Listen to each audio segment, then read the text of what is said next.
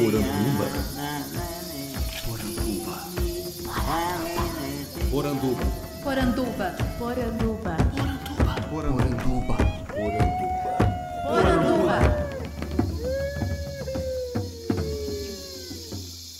Bem-vindos à nossa Poranduba, o podcast sobre as histórias fantásticas do folclore brasileiro.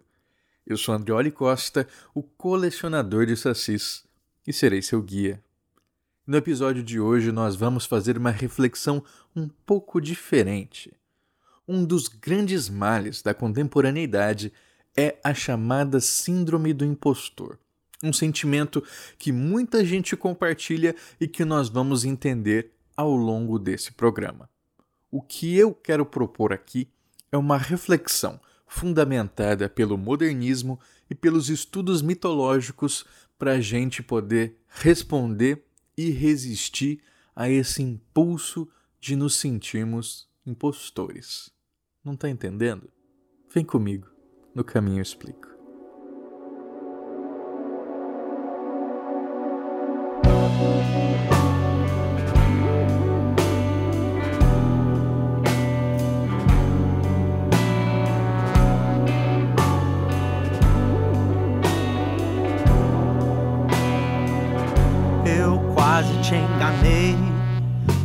Convenci de que era incrível. Me fiz o oposto do que sou pra parecer que sou alguém. Te enrolei, vendi a minha imagem, pois quem pode gostar de alguém assim? Quem vai comprar o som de um coração ruim? É o impostor que vive em mim me insistindo pra sair, te confundir, traidor que inventa meu personagem, uma miragem. A primeira vez que eu ouvi falar nesse termo, Síndrome do Impostor, foi em 2013, quando eu estava terminando o meu mestrado. Era aquele momento decisivo de terminar de escrever a dissertação. Eu sentia que eu não tinha lido o suficiente, que eu não estava pronto para cumprir aquela etapa e ser avaliado finalmente pelos professores da minha banca. E nesse momento eu encontrei o texto que na verdade era um discurso feito pelo escritor Neil Gaiman para formandos de uma universidade da Califórnia. E o Gaiman, ele que era um autor extremamente conceituado, milionário, famoso por ter escrito Sandman, por ter escrito Deuses Americanos, que hoje virou a série pela Amazon Prime, disse que se sentia durante muito tempo um grande impostor. Ele tinha a impressão de que a qualquer momento ele ia ser visitado pela chamada polícia da fraude. O que, que é isso? É uma sensação de que, em algum ponto da sua carreira, vai bater na sua porta um oficial da, da polícia da fraude dizendo: acabou, a gente descobriu, você não vai mais enganar a gente. E ali a carreira dele ia ser encerrada e ele ia ter que se voltar para um trabalho que não tinha nada a ver com ele, que não tinha nada a ver com criação e ia ser infeliz para o resto da vida. E por que que ele sentia isso? E esse é o pulo do gato, né? Essa é a coisa mais importante para a gente ter em mente quando se fala de síndrome do impostor. Ele dizia que a gente fala muito sobre o fracasso e sobre como o fracasso ensina, mas ninguém te avisa sobre os problemas do sucesso. E existem problemas. Acho que a princípio talvez muita gente possa pensar que isso é um problema de primeiro mundo. Como assim, né? Os problemas do sucesso, o que que, o que, que ter sucesso pode trazer de problema? Mas se a gente transcender essa imagem de um escritor milionário e pensar na nossa própria vida, nos nossos pequenos casos de sucesso, a gente vai ver como isso faz sentido para todo mundo. Então, por exemplo, o seu sucesso pode não ser vender milhões de livros. O seu sucesso pode ser promovido no seu emprego. Então você está recebendo um reconhecimento. Né? Você sente que merece estar ali. Ou então, uma aprovação no vestibular da faculdade. Será que eu tenho a capacidade de ser um universitário? Ou será que eu tenho a capacidade de ser um mestrando, um doutorando? Quando a gente é bem sucedido, a gente tem que lidar com isso que são as nossas próprias inseguranças, que é o medo do julgamento do outro, especialmente a ansiedade pelo futuro. Isso é, eu fui bem sucedido agora, eu consegui enganar eles agora. Será que eu vou conseguir de novo? Todo mundo está esperando isso de você, né? Você vai ser capaz de corresponder à expectativa dessas pessoas mais uma vez no futuro ou vai se revelar enquanto uma verdadeira fraude, como alguém que estava enganando eles o tempo todo?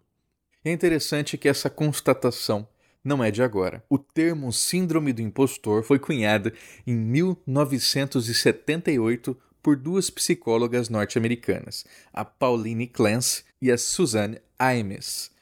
E essas duas psicólogas, elas depois retrabalharam o conceito porque elas entenderam que, bom, síndrome seria uma doença mental. Ao repensar esse termo que foi batizado por elas, elas sugerem duas opções, né? ou uma experiência do impostor ou um fenômeno do impostor.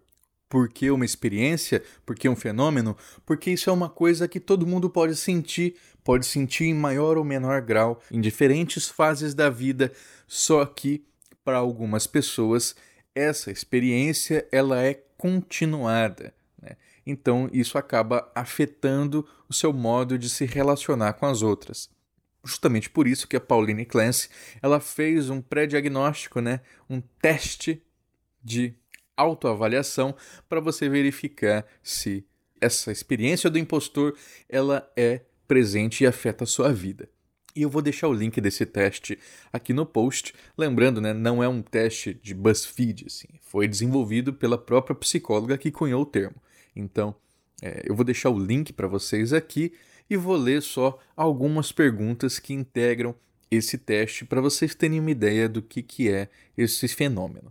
Para cada uma das perguntas abaixo, você tem que catalogar de 1 a 5, onde o 1 corresponde a não verdadeiro e o 5 a completamente verdadeiro. Então vamos lá. Eu fui bem em um teste ou tarefa, embora estivesse com medo de que não teria um bom desempenho antes de iniciar eu aparento ser mais competente do que realmente sou. Eu evito avaliações e tenho pavor de que os outros me avaliem. Quando as pessoas me elogiam por algo que realizei, eu tenho medo de não corresponder às suas expectativas no futuro. Eu às vezes acho que cheguei à minha posição atual e consegui o sucesso que tenho porque estava no lugar certo, na hora certa ou porque conheci as pessoas certas. Eu tenho medo de que as pessoas que são importantes para mim descubram que eu não sou tão capaz quanto elas acham.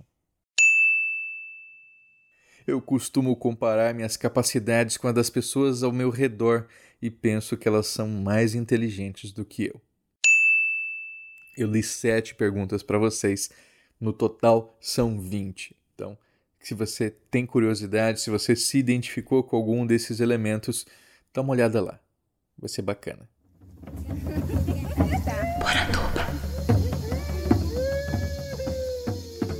Construindo esse raciocínio a partir de mim, desde sempre eu fui um bom aluno.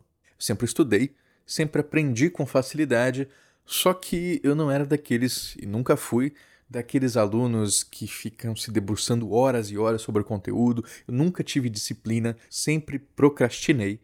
Então eu não ia ter a menor condição de ter aquelas rotinas de estudo infindáveis de quem faz cursinho, enfim. Aquilo nunca foi para mim. E por mais que eu tirasse 10, 10, às vezes um pouco menos, eu, eu sempre entendia que eu não tinha dado os meus 100%. Então eu pensava, ah, tudo bem, né? Eu sou assim, sou procrastinador, não estudo direito, ainda assim vou bem. A hora que eu der os meus 100%, aí sim eu vou passar em concurso, eu vou passar numa universidade grande, vai ser isso aí. E isso nunca aconteceu. Por mais que eu tentasse estudar, eu nunca conseguia chegar nesse 100% que eu visualizava como sendo o objetivo. Nunca consegui sentar e estudar o dia inteiro. mas eu nunca deixei de fazer a minha arte, nunca deixei de escrever literatura, nunca deixei de fazer meus podcasts, né, de escrever meu site, porque aquilo me completava. E ao fazer isso, claro, eu não me dedicava 100% a nada. Então tinha gente que falava assim: como é que você consegue ser fotógrafo, ser escritor, ser palestrante e ser doutorando ao mesmo tempo? E aí eu falava: eu faço tudo ruim. Eu não sou 100% em nada disso. Talvez se eu focasse em alguma coisa, por exemplo, focasse só na fotografia, focasse só na universidade, focasse só nas palestras, eu tinha chegado a um nível diferente de carreira? Talvez, mas eu não sou assim. Eu não consigo, eu não tenho interesse único, eu sou plural. E isso foi uma constatação que eu fui chegando agora no fim do doutorado. A minha pesquisa saiu desse jeito porque eu me permiti viver dessa maneira. Mas antes de eu chegar nessa conclusão, né, eu sofri muito com essa busca de chegar aos 100%. E esse 100% não existe. Né? O que, que é o meu 100%? Então eu já consegui ganhar prêmios de jornalismo, prêmios de pesquisa universitária, prêmios de pesquisa em cultura popular. E então eu acabo sendo reconhecido de alguma maneira. Só que esse sentimento da síndrome do impostor, da polícia da fraude, ele se concentra mais nas suas derrotas do que no seu sucesso. Por isso, não importa quantos prêmios a gente receba, quantos comentários positivos sobre trabalho a gente receba, se alguém vai lá e critica, se alguém fala que você não é capaz, aquilo pesa, porque parece que você foi revelado. Enquanto eu falava, eu lembrei de uma conversa que eu tive ainda na graduação com amigos mais velhos, e uma delas tinha dito que ela descobriu o Kaizen que é uma filosofia inspirada no shintoísmo que dizia que todo dia a gente devia se esforçar para ser melhor. Então, o nosso objetivo era melhorar que fosse 1% por dia, porque assim eu ia ser sempre melhor. E isso é muito legal, muito encantador, né? Só que o meu outro amigo, quando ouviu isso, ele rebateu na hora e ele disse: "Para quê?" E aquilo me E aquilo me chocou, porque eu pensei, como assim para quê? Por que, que alguém não gostaria de melhorar? E ele disse: Por que, que eu quero ser melhor? Eu quero virar Buda? Eu não posso ser feliz do jeito que eu tô? E naquele momento, né, naquela idade que eu tinha, eu entendi isso como sendo um comodismo. Né? E acho que muita gente pode compartilhar desse mesmo sentimento, dessa mesma impressão. Depois, eu descobri que Kaizen, apesar do nome, não é uma filosofia japonesa mesmo. Né? Foi criado nos Estados Unidos como um fundamento para o toyotismo. Então, o que é esse ser melhor todos os dias? É melhor nas minhas relações com a minha família? é melhor no modo como eu contemplo o mundo, como eu entendo os desafios do presente, ou é melhor porque assim eu vou ser um funcionário mais eficiente? Acho que a palavra-chave é essa: eficiência.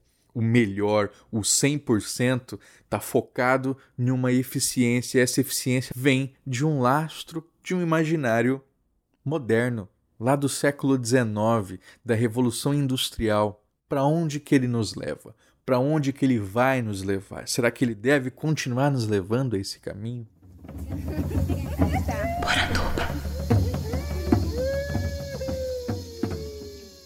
Na minha tese de doutorado, eu trabalhei com o imaginário da modernidade e da contemporaneidade, e vários autores entendem que o mito que rege o final da modernidade passa a ser Fausto.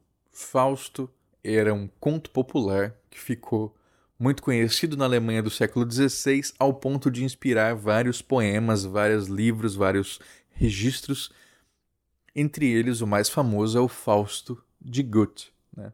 E o que diz o mito de Fausto? Bom, Dr. Fausto, um sábio, um homem muito inteligente, mais velho, faz um pacto com o demônio e nesse pacto ele receberia tudo que ele pedisse do demônio.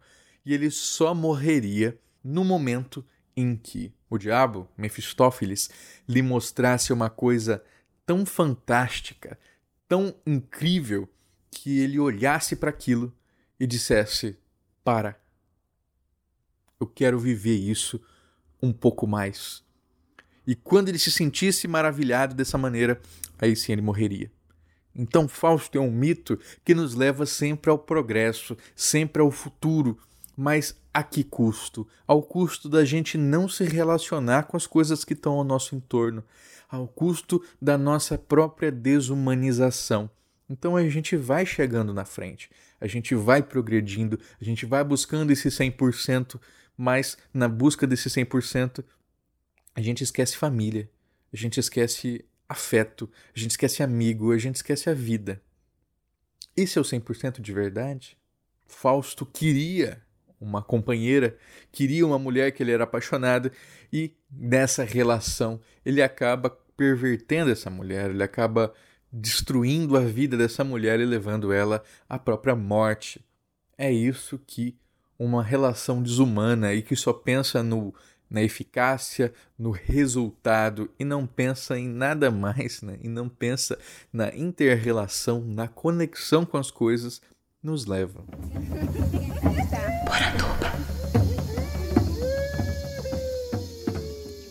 E aí a gente vai chegando à virada desse raciocínio, que eu encontro com grande força essa crítica à modernidade nos próprios escritores modernistas.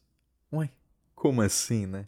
Os modernistas, né? Então, Oswald de Andrade, Mário de Andrade, Raul Bopp, todos esses caras, eles tinham uma visão muito combativa com essa ideia de progresso. Um raciocínio muito interessante que dá para visualizar bem o que, que é esse pensamento modernista é a gente pensar no Abaporu da Tarsila do Amaral. Abaporu que serviu de base, né, de inspiração para o Oswald escrever o Manifesto Antropofágico. Para quem não se lembra, né, o Abaporu é aquela figura que está na pose do pensador de Rodin, a mão apoiada no queixo, a cabeça pendendo, só que o Abaporu tem um pé gigantesco né, e uma cabeça minúscula. E o que, que isso nos traz simbolicamente? Ele está invertendo o valor da razão então, assim, a cabeça é pequena, aquela razão eurocêntrica que, que deveria ser toda concentrada na cabeça, ele joga no pé. então, ele está pervertendo os valores eurocêntricos de razão e do que deve ser valorizado pela modernidade. Grande exemplo disso a gente encontra já em 1918, quando o Mário de Andrade escreve um artigo chamado A Divina Preguiça vão ser 10 anos depois só que o Mário de Andrade vai escrever o seu Macunaíma, o herói sem caráter que durante boa parte da sua infância não falava nada, né? E quando falava, a única coisa que dizia era: "Ai, que preguiça". então, Macunaíma é essa grande ódio à preguiça, mas o raciocínio de Mário de Andrade já vinha de muito tempo antes. Ele dizia o seguinte: Ora, o cristianismo botou a preguiça como sendo um pecado. A gente tem que estar sempre trabalhando, até o nosso ócio deve ser mercantilizado. A preguiça é tida como uma doença. E para mim, não, dizia o Mário. Para mim, a preguiça é um valor. Né? É um valor a ser alcançado. Então, quando a gente pega todos esses essas terras idílicas faladas pelo imaginário, faladas pela literatura, o objetivo de chegar a essa terra de fartura é que você vai poder trabalhar em plena contemplação, em plena esplendor da preguiça. Resgatando muito do que diziam os gregos, ele fala: gente, a arte nasceu de um bocejo sublime, e o beijo deve ter surgido de uma contemplação ociosa da natureza. Então, se a gente pega esse raciocínio do Mário de Andrade e vai pensando no impostor, nesse sentimento que a gente tem de que não me dediquei o suficiente, não estudei o suficiente, não trabalhei o suficiente, até no meu tempo livre eu tenho que ter um hobby produtivo, eu tenho que fazer um curso disso e daquilo, trabalhar enquanto eles dormem. Né? é isso que vai me trazer felicidade ou é isso que vai me trazer uma neurose?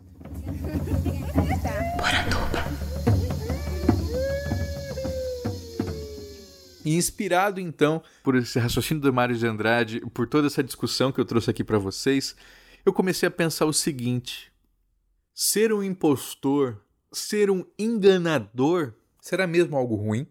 Pensem comigo. A partir dessa lógica que eu coloquei do modernismo, de inverter os valores, a gente não pode pensar que se eu enganei aquelas pessoas, se eu sou um impostor e deu certo, fui bem sucedido. Sabe o que, que me ajudou a ir chegando nessa conclusão? Foi o próprio Saci. Como assim? Outras pessoas puderam ter essa relação familiar também com o mito do Saci, mas eu assumi ele para mim. É, eu coloquei ele como um epíteto, né? Eu sou o colecionador de sacis. Isso os estudos do imaginário nos ajudam a pensar. De que forma eu me relaciono com esse saci, que não é simplesmente pelo afeto que eu tenho pela minha família, mas é porque eu quero e eu busco alguma coisa desse mito. Então por que que eu que sou super careta, por que que eu que por mais que me enrole lá nos meus trabalhos, é, estudo, né? Nunca deixei de ir, de, de na aula, nunca matei trabalho, não sei o quê. Por que, que eu trazia esse mito para mim ou evocava ele para mim? E hoje eu entendo que o que eu tenho a aprender com o mito do Saci é justamente essas discussões que o modernismo nos trazia. O Oswald vai falar no seu manifesto que a alegria é a prova dos nove. Prova dos nove é uma operação matemática. A solução dessa operação, a solução desse problema, a solução daquilo que é, a gente não consegue equacionar é a alegria. E o Saci traz disso. Então, levar as coisas com menos pesar. Outro, o nome do mito. Saci, né? em algumas versões, significa olho ruim, não de maldade, mas sim de doente e firmo, aquele que não enxerga bem. Isso é bem legal, porque as imagens simbólicas do olho, do espéculo, elas estão ligadas à capacidade de discernir caminhos, de discernir esquerda, direita, amigo de aliado. E o Saci, como tem um olho ruim, um olho enfermo, ele não discerne caminhos, não existem fronteiras para ele. Né? Ele não vai ser aquele que vai separar as coisas entre certo e errado, ele não vai ser aquele que vai separar as coisas entre amigos e inimigos. Ele vai ser muito mais complexo do que essa razão moderna iluminista que separa as coisas entre ou isso ou aquilo. E eu tive essa criação tradicional durante muito tempo, fui pragmático demais e hoje eu me abri à complexidade, ao afeto, ao sentimento, à pluralidade. Muito disso se deve a esse repensar dos valores que eu identifico muito com o mito do Saci.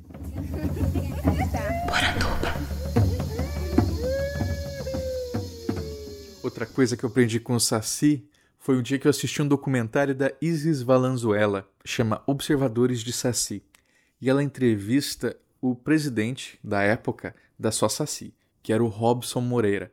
Ele diz o seguinte: Me perguntam com que frequência que eu vejo Saci. Olha, eu vejo Saci o tempo todo, porque ver Saci é um estado de espírito. E assistindo aquele documentário, eu cheguei à conclusão de que o que é ser um observador de sacis. Ser um observador de sacis é parar aquela sua rotina que o mercado te exige de ser produtivo o tempo todo, em algum momento você sentar e conscientemente se propor a observar sacis, de preferência acompanhado, e viver instantes de pura contemplação. Se eu consigo fazer isso, e muita gente não consegue, de verdade, a pessoa se sente absolutamente inútil se ela não está produzindo, se ela não está criando, se ela não está ganhando dinheiro todo o tempo. Então, se eu consigo fazer isso, eu estou resistindo. Parar para observar essa cis é um ato de resistência. Resistência a quê? Resistência à mercantilização da vida.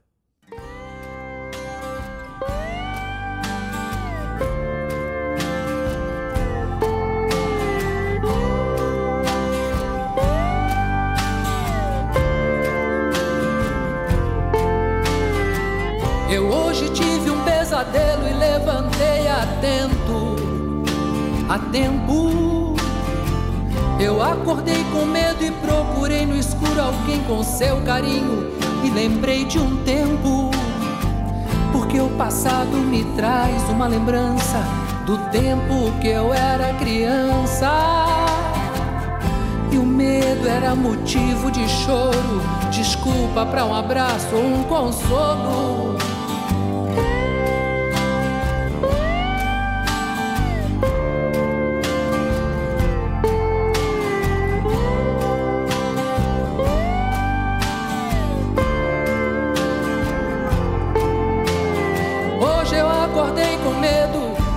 Mas não chorei, nem reclamei abrigo.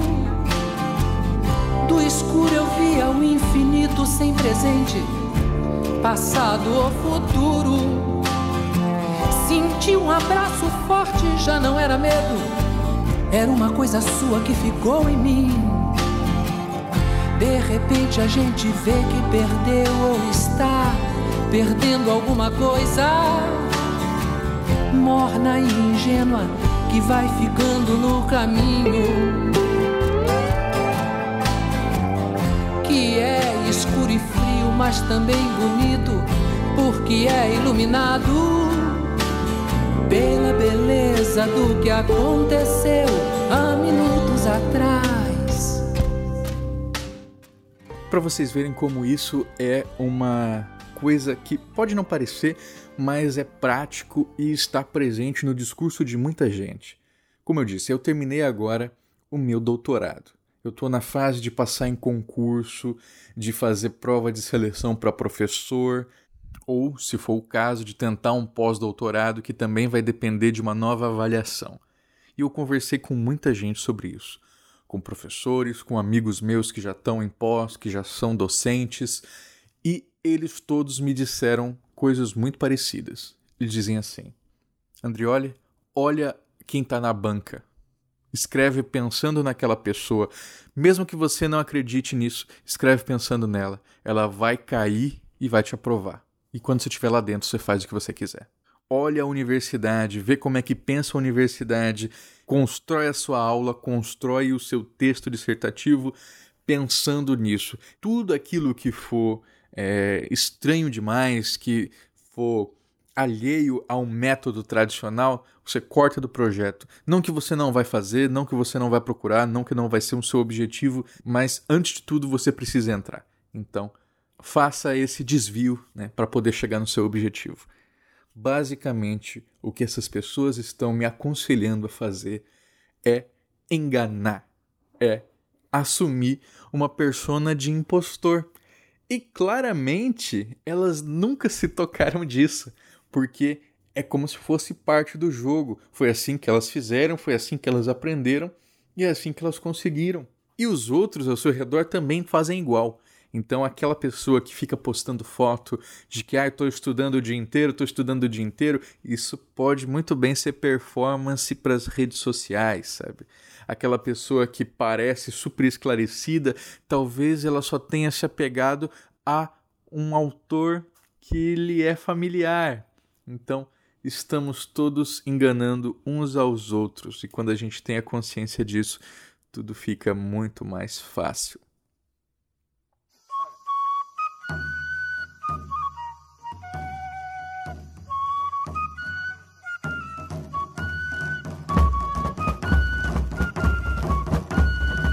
Gostou do programa? Eu espero que sim. Se gostou mesmo, principalmente desse formato que é um pouco mais reflexivo, comenta aqui embaixo, me manda uma mensagem. Eu quero saber se vale a pena fazer mais episódios assim quando achar necessário, tá? Então vou aguardar o seu feedback. Quero deixar um muito obrigado a todo mundo que apoia no padrim.com.br barra saci e no picpay.me barra colecionador de sacis. É graças a eles que a gente consegue manter viva a nossa poranduba. Um grande abraço então para os nossos apoiadores Ana Lúcia Mereger, Carolina Mancini, Daniel Burli, Daniel Freire, Daniel Medina, Daniel Renatini, Débora Dalmolin, Diane Marcagna, Douglas Rainho, Euclides Vega, Felipe Rafael, Josi Silva, Gustavo Wendorf, Ian Fraser, o Coi, pro Michael Wolfert, pro Marcelo Silveira, pro Maurício Xavier, pro Michael Torres, para Nilda Alcarinque, pro Rafael Joca Cardoso, pro Ricardo Santos e pro Roberto Silva. Obrigado, pessoal. Vocês ajudam a tirar o folclore da garrafa. Esse podcast foi produzido e editado por mim, Andrioli Costa, o colecionador de sacis. Acesse colecionadordesacis.com.br. Um abraço e até a próxima.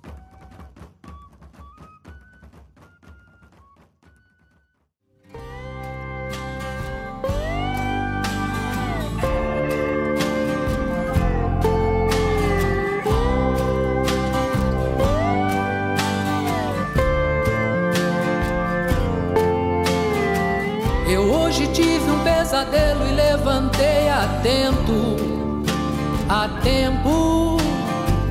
Eu acordei com medo e procurei no escuro alguém com seu carinho.